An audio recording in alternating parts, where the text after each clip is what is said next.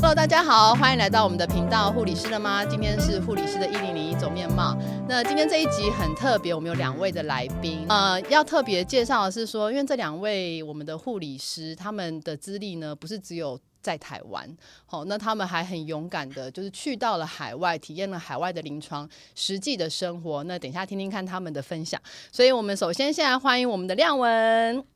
Hello，这样亮文，你要不要介绍一下你自己的护理这一块的养成我觉得我如果说护理有点牵强了，啊因为嗯我毕业的时候不是在护理吗？不是呃是护理系毕业，是但是我毕业第一份工作是去叶克膜小组哦，啊，当时那个履历表上面是写护理师，对，但所以应该还是属于护理相关对，吧？啊我打电话给护理部，护理部说你不会自己问外科部哦，这么呛，对啊，然后我就说哦，所以是护理师，但是不是护理部，然后我就问 OK，外科部，外科部是秘书就说你就来面试看看，反正又不会咬你，哦，要去面试前一个礼拜。里面的赖组长打电话给我，是陈先生，你知道你面试的是什么工作吗？哦，等一下我以为他那是在考试我，我就说哦，知道啊，然后赶快回家 Google 一下什么是 E ECMO 这样。哦是好，所以先讲到我们让大家听到了一些 keyword，就发现说我们今天请来的这位来宾亮文，他的第一份工作的专业是跟叶克膜相关。对好，那在我们另外一位来宾嗡嗡，你要不要自我介绍一下你的护理养成学经历到目前？我其实就是一直当护理师到现在，是，那你在好哪个科别？所以我是毕业之后就一直都在心脏科是是，对，所以病房，然后去了 ICU，然后后来才离开台湾。所以对你们其实在，呃进工作职场前的所有的养成教育都是在台湾。大学系护理系的， OK，呃，我可以知道是哪哪间学校吗？我在高方雄便医透露大吗，高可以高雄，OK，然后我这是边，北护，哦，你是北护对。 那亮文，你刚刚提到说你一开始找工作，所以你不是透过学校的管道去不是找工，你是自己找嘛？医大要去台大没有这么容易，因为他好像还要考试，哦然后还要稍微系办的主任要稍微看过资料，哦所以我们那时候医大的男生，我们并没有想这么，因为我们还要当兵一年，是，所以对我。在快退伍的时候才开始找工作。不过就我的理解，基本上其实，在护理系你们男生很吃香诶、就是你们基本上不管在哪个护理系，管它是哪个大学或是专科学院，你们一定都是宝，就但是还是是有苦衷啦，像是我我的嗯经验，我实梯实习，实梯就当组长啊，十梯都当组长，因就为是每大老家师都一要直让男等生你照顾女生，所以他会打散成十到十二人小组， special for you，其中一定会有一个男生，然后那个男生就是要当组长，所以你就要照顾所有同学的讲义，哦是明天几点几分集合，跟实习老师联系，你又不能太摆烂。老师说来示范倒尿，谁要上来？让我就是你不要 躲了。哦，所以你从以前就是被我不特觉得别有关好照处，的我对我不觉得说大家会说、呃男生很爽什么没有，没有吗？诶，他有些男生不会很羡慕你，就是处在这样子 近水楼台，花花世界，我是不晓得那啦。个 之外，我觉得其他的好处并没有特别多啦。所以我当然理解，就是说，在呃职护理实习养成教育的过程里面，其实你男生他们也是很容易就会被点名，对啊老师讲，所以你必须你就要是会很被上记进啊，住，你就要很上进，是不是？对啊，你不能躲在后面啊，因为你就必须要出现。必须、哦 OK，对对，但是我觉得就是看怎么去面对了。对好啦，像也是有摆烂的啦，也是有一些就无无所谓啊，要不要？ 今天要在 不要爆去男抽生的烟啊料，对啊， 所以我的意思是说，就是呃，你们会被特别关注，好会，然后但是很多时候你们也会容易比较尴尬，有一会吗点会这样。因为在临床上有时候大家还是很需要去跟病人有一些肢体上的接触的时候，尤其如果是女病患，嗯对，那。他看到是一个男的护理人员，或甚至是医，他可能也会觉得不自在。像我之前听过我的一些男同学，他就觉得去妇产科他就很尴尬，我们要去挤乳房，去没错评估乳房胀不胀，去帮他磨揉揉子宫，就很像在差点要 me too 人家。 我们我那一批实习，因为义大有很多原住民，是所以义大医院有一些外籍的，是嗯啊，外籍比较不 care 给男生进行护理卫教的一些教学，所以我们老师就很聪明， OK 他就说全部男生一嗯起，然后问这个外籍的外配跟她丈夫说愿不愿意让我们男护生练习。呃，乳房护理什么？嗯所以我们那那位妈她妈她就那位在一个妈妈早是上直接被五六 个男护生练习什么乳房护理这 样。对啊，我觉得蛮蛮蛮特别的经验。蛮特别的经验哦。因为你实习还是要打成绩啊，老师就异想天 开啊。好，这是这是一个很难忘的经验，对啊我不知道是对妈妈还是对你啦，大家还是都对是那个先生。 就那间病房里面所有人都是，好，哎、所以这个可以提醒一下，未来要在临床上带实习的各位实习老师们，大家可能还是要互相的，哎、我觉得就是要达成教学目标，或是让学生有这个实际体验很好。对啊因为我们之前也是为日设计课程会升这个教育进度的这个人嘛，嗯哈、我们也希望大家都体验到，不要因为你是男生，性别上怎么样，嗯，护理是没有角没有分角色嘛，没有分性别嘛。没有分对啊性别的哈。好，那翁翁雷，你找工作的这个阶段，像他就说了，他被医院就说，哎、你去找外科，不归我护理不管。嗯那因为你的这个职位比较特殊，等等等，比较有一些有一些曲折，他就觉得，哎、怎么才刚开始找工作，好像有一些印象很深啊刻吧？对，是是。那你嘞，你找工作进到职场第一个新鲜人的这个时候，我觉得我落差没有很大，其实因为、呃北户有 last mile，对，所以其实我是衔接过去，所以就直接是 last mile，就是在因为我在台大 last mile 的时候还我就已经想好是我想要去哪， OK，所以我就直接选好以后想去的第一志愿的选择，这样子，所以我就 OK 直接去。只是唯一缺点是因为一开始还是想进去 ICU 啦，只是一开始就是被排病房。哦，哎、我我然后我就我觉得好奇 OK 问一咯下，你是什么样的状态，或是什么样的心情，你会想要在第一站就进 ICU？因为通常我像我自己个人好了，我当初要进到社会，或者刚进到真实临床的时候，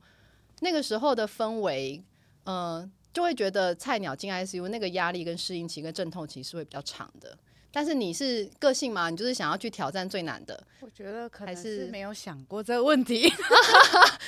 可是你是你你在面试的时候，你就跟他说你想要去急重症因岗位，为我们那时候 last mile 的时候，我就先选了，我就是想进去心脏科。 OK，其实我一开始知道自己在病房的时候，我就有说啊，想去嗯 ICU 学，因为、因为四季的课程里面是没有 ICU 实习，所以其实我们是出生度对知毒不怕虎，根本不知道 ICU 的压力有多大。搞不清楚，想说应该就那样嘛。其是实啊是搞不清，楚两个的压力落差差很是多那么大的。还是你你觉得薪资是个当嗯初你的没考有，量那时候我点没有因为也不是薪资想去 ICU 哎、 OK，所以对，那你时候只单是纯只是觉得你想要去看最想一去线 ICU 的，。哦对所以你是一个不怕困难、越冲越勇的个性。我觉得那时候真的不懂，没有想过有多恐怖。 那时候实习就说没关系，你先去这里，是先去病房，我就说好啊，也是可以。其实其实都可以，因为不管怎么样都是学东西啦，嗯所以就 OK 就去。然后去了之后，后来就觉得其实先去病房也没有不好，是因为一步一步。你先熟悉阶段了性医对对院的对环境跟它的 routine 对， SOP，真的其临实床嗯还的是步有调差，其实会我觉得是有帮助，所以后来就觉得 OK。然后实习完之后就觉得可以啊，可以待，而且这样子你在一进临床开始工作的时候，落差感没有那么大，是所以很快就上手， OK 会相较下比较快啦。对，可是我觉得你也是感觉起来就是一个很很聪明、聪明灵巧的一个女孩子。不好所以可能好，但至少你在一开始没有觉得那个痛苦期太久，或者是把你吓跑了。没有哎、我哦觉得有实习那个阶段差很多，嗯，所以我到一去工作的时候，当然有差，可是我。我觉得如果我嗯那时候一去是一个完全不熟悉的地方，那压力应该会非常大。 OK，嗯你大概会看到他的样子，现在学姐应该都认识你了吧？就是因大家为那都时候会 Last 认 Mile 认识到过嗯真正进去工作不到一年吧，嗯差好像可能半半年或多少，所以其实那时候大概都知道，哎、这个学妹是会留下来。嗯，那亮文呢？听起来你看你从南部搬到北部来，然后又从北部的你啊一个一个男子哈库里男子，对然后很漂培来到这边之后呢，一进去就去到了一个不是只有急重症哦，是急重症里面最 critical、最要跟时间抢生命的机器的那个环境里面，你分享一下你的经验跟心情。哦，面试完之后，组长就说：“你在当兵，快退伍，那你放假有空你就换上医院的制服进来参访跟观摩这样。”哦，哦，所以然后你在当兵期间，在后半，后半剩三个月左右，我就已经面试完了。嗯，然后他们就说我们不欢迎没有加护病房经验的人。嗯，但是既然你你有提供了我们看到你有我们要的东西，嗯，愿意给什么我一个东西机会，不知道你你做了什么事情？ 你你掏出了什么、哦我知道了，当时是八仙晨报。 o k 然后当时里面的心脏的主治医生问我一个问题，嗯嗯，你说叶克膜是心脏辅助，那八仙晨报的病人需不需要叶克膜辅助？我说要，要 VV E 叶克膜。哦，他说哦，所以这个有读书这样，有做这种课，嗯，然后他就说，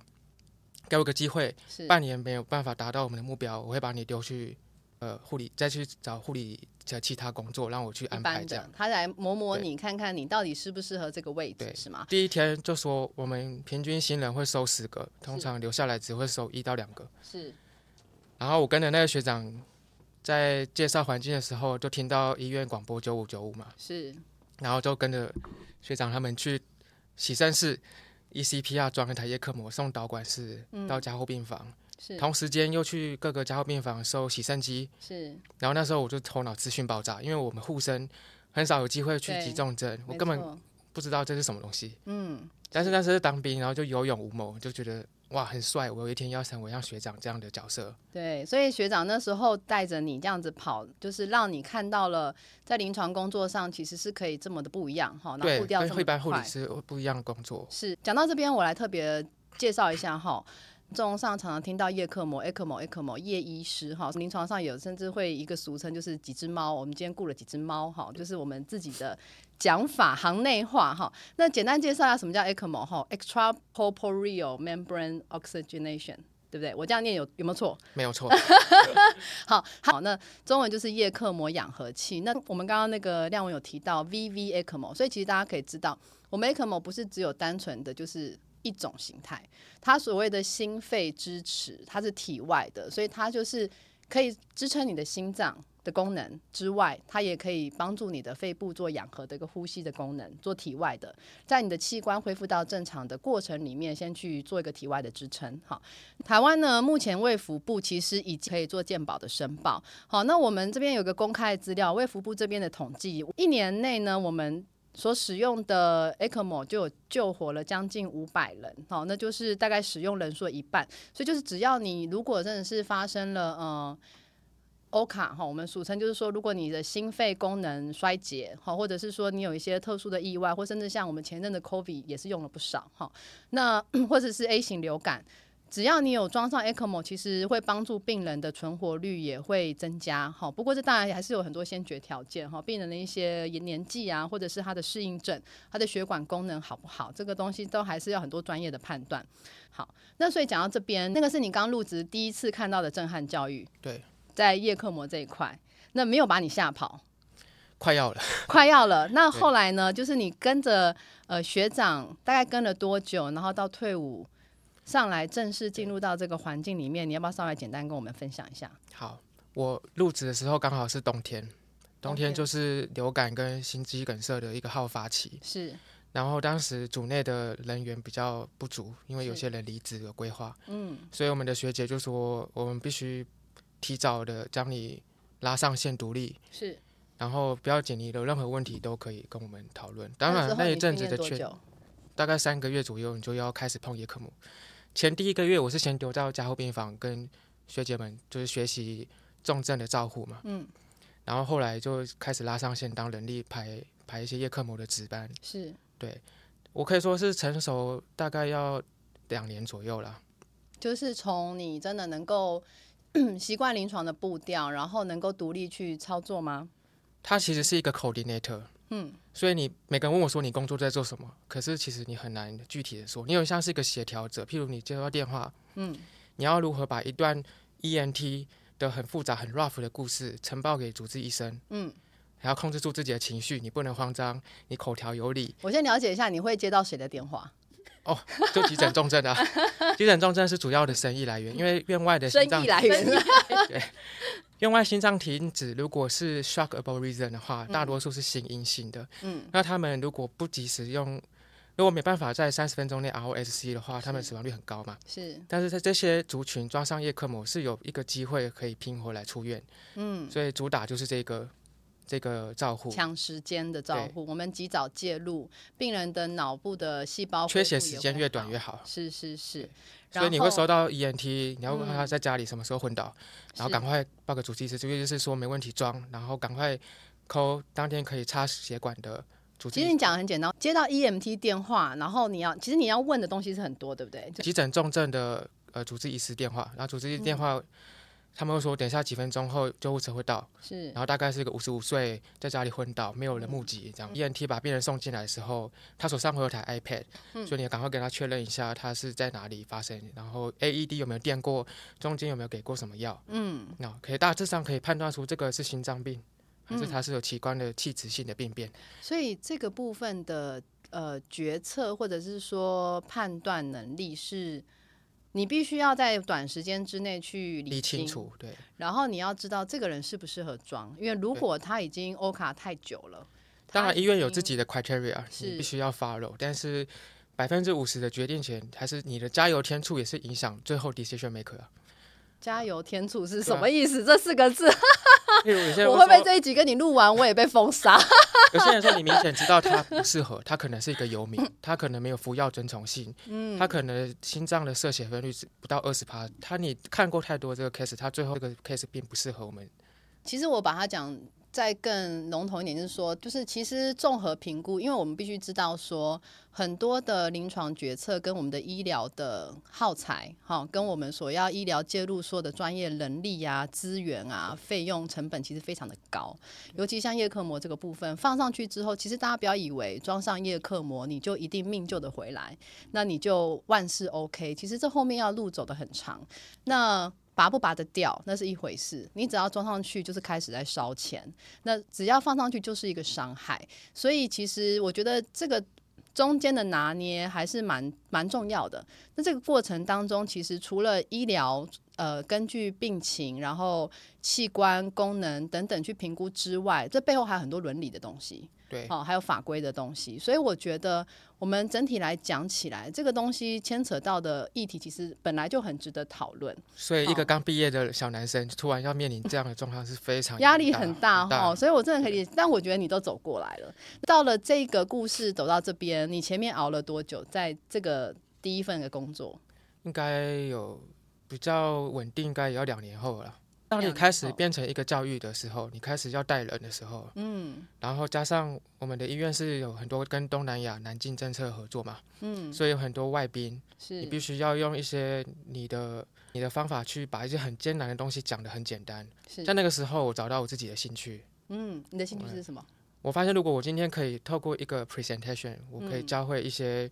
观念，是或许他就可以透过这些观念，避免掉很多的 complication，或者是嗯病人死掉了。所以你的对象，你喜欢教育对象是像家属吗？还是病人？还是说你的同才？学通弟常妹我在台大的时候都是，像是医生嘛，他们是来 training 的， OK 啊比如他是一个菲律宾的主治医师，是他们医院派他来学，就是在这一年内学多少算多少，嗯是他回去他就是叶克膜小组， OK，所以我每多讲一个观念，他就多学一个，就多嗯救不知道多少个菲律宾人。所以你在这个当中，其实也导到了某一个你的成就感。对，因为然人家会给你后 feedback，他说你是教的不错，那你就会从中再精进，说我怎么可以教更好。所以你在这个过程里面找到你在医院里面临床这个护理的定位，我可以这样理解。哎可以这样讲。是，那后来呢？有一些新加坡的医生嗯也来这边 training 嘛，是那他们其实东南亚也是相快速中你发是不展？是？他们也是说，你们台湾的医疗的薪资的问题的确不是很健康嘛，嗯，就是你纳税的钱，长官们听到了吗？长官 们，对，然后他有跟我说，在新加坡平均的护理师薪水会多少这样子，然后他就看一下说，那你这么会高专业的人员的话，是不应该是委屈自己，就是拿这样薪水。如果你认为对钱是一个重要的事情的话，体外循环师也是叶克膜的一条职业的分叉。是，那台湾大多数的体外循环师是由护理专业转过去的，嗯，但是东南亚并不是，哦，所以我的同事不见得都是护理背景，那他们是什么样有些是义工的， ？OK，有些以前是做 RT 的，有些是做洗肾室的技术嗯是员。是所以你当你的同事跟你是不同背景的时候，工作在一起的时候就会比较困难一点。嗯，所以亚洲大部分的国家的体外循环师都是这样子的组成，台湾也是。 OK 我们没有一个学校成立一个体外循环系。嗯，哦专拿到门一个体培外训循环人学位这样，OK，对第一是心脏外科数量有限，嗯，体外循环师职位也有限，是一年退休的体外循环师也是没有这么多，嗯所以一年加进来的新的体外循环师就会少，所以没办法让政府成立一个学校，因为没有学校就没有这嗯么完整的一个规范，只仰赖学会或者是协会的教育。台湾做的很好，台湾有一个很强的一个学会是认证，是哦是以心脏外科主主治医师来当做 backup。嗯东南亚并不是每个国家有，所以我现在的单位它的组成呢，很多是来自各地嗯各个景背的人景哦对， ，OK，印度来的嗯有，马来西亚来的是一些什么东中东国家来的，是那他们可能以前背景的 case 量也没有这么多，嗯对，那他现在都是要当你的同事嘛，所以你们就要一起处协理作对合啊作一起合作沟啊通。哎，你们有没有发生过什么比较大的 argue？是你真的是气到就是就、呃老子不干了这样子？那比如说你说每天都在发生。无时无刻是吗？ 我觉得有没有印象最深刻？就是说，那真的就是一个文化背景，譬如说，好，你说有印度来的，东南亚有越南，有哪里来的？那这个就是文化的民族或者是养成教育那个观念就是不太一样。讲一个嗯比较现实的是，嗯你的薪水跟你该有原始国家的 GDP 是一个很重大的因素。 ，OK，假设你今天是一个没有，因为你你领一样新币嘛，嗯，但是你假设是你原本薪水的五倍，是你对老板的忠诚度，就会很好。那你今天是台湾人，台湾的 GDP 跟新加坡 GDP 没有差到五倍嘛哎、我不知道，我回去做功课一下。 ？OK，就是没有，所以我领这样子的新币，我不需要这么的俯首称臣啊。嗯，可是你的同事有这样子状态的，你们一起工作的时候，他可能就需要算计你，想嗯办法超越你，想办法在老板面前证明干掉他的好，证明你的差。嗯，啊，这一个文化的冲击是我很有幸运的，是在我先前台湾的医院没有学会过的事情。嗯所以这一件事情，我到现在三年到四年还在学这件事情。 ，OK，我觉得职场上勾心斗角这件事情，还有就是说。嗯、人都是这样啦。我觉得这是人性，我觉得也不一定是，尤其越强的环境，里面的聪明人越多，大家就像你刚刚讲，从各个国家背景来到这个地方，好不容易想要站稳脚，想要站到这个有一个地位，把自己的地位保住，那一定会踩着别人的哈一些血汗对，好或者是尸体往上爬。我觉得这个是职场文化，不管在哪个国家都是一样啦。他可能会说：“哎、小雨学姐，可以问一下你这一这个观念的话有你什叫我么学姐，我我的背后就开始冒 汗。然后，然后你可能觉得很有无私奉献给这个学弟，就说、哦，其实我们这样做好，他嗯你呢掏，心掏肺了，他就把这个东西呢拿去你的直属主管，说我要成立一个专案，我要负责嗯是这个计划，是然后呢，你就再也不能插手了，即便我那个你 idea，东西就被拿走对了。这就是他 OK 今年的 KPI，了解。明年他就升官了。所以我觉得你们早一点去体验这个没有不好，因为对啦其实我后来在我在上海有工作过。哦，那这个部分的，不管在哪一个环境里面，只要竞争性强的地方，一定会发生。那我觉得其实这个也是好事，就是你通常在经历过这些过程之后，你会一定有收获，说，哎、这个人要小心， 你就一定会小心这个人。那只是说，你当然在过程里面，你会需要去消化那个不舒服的感觉。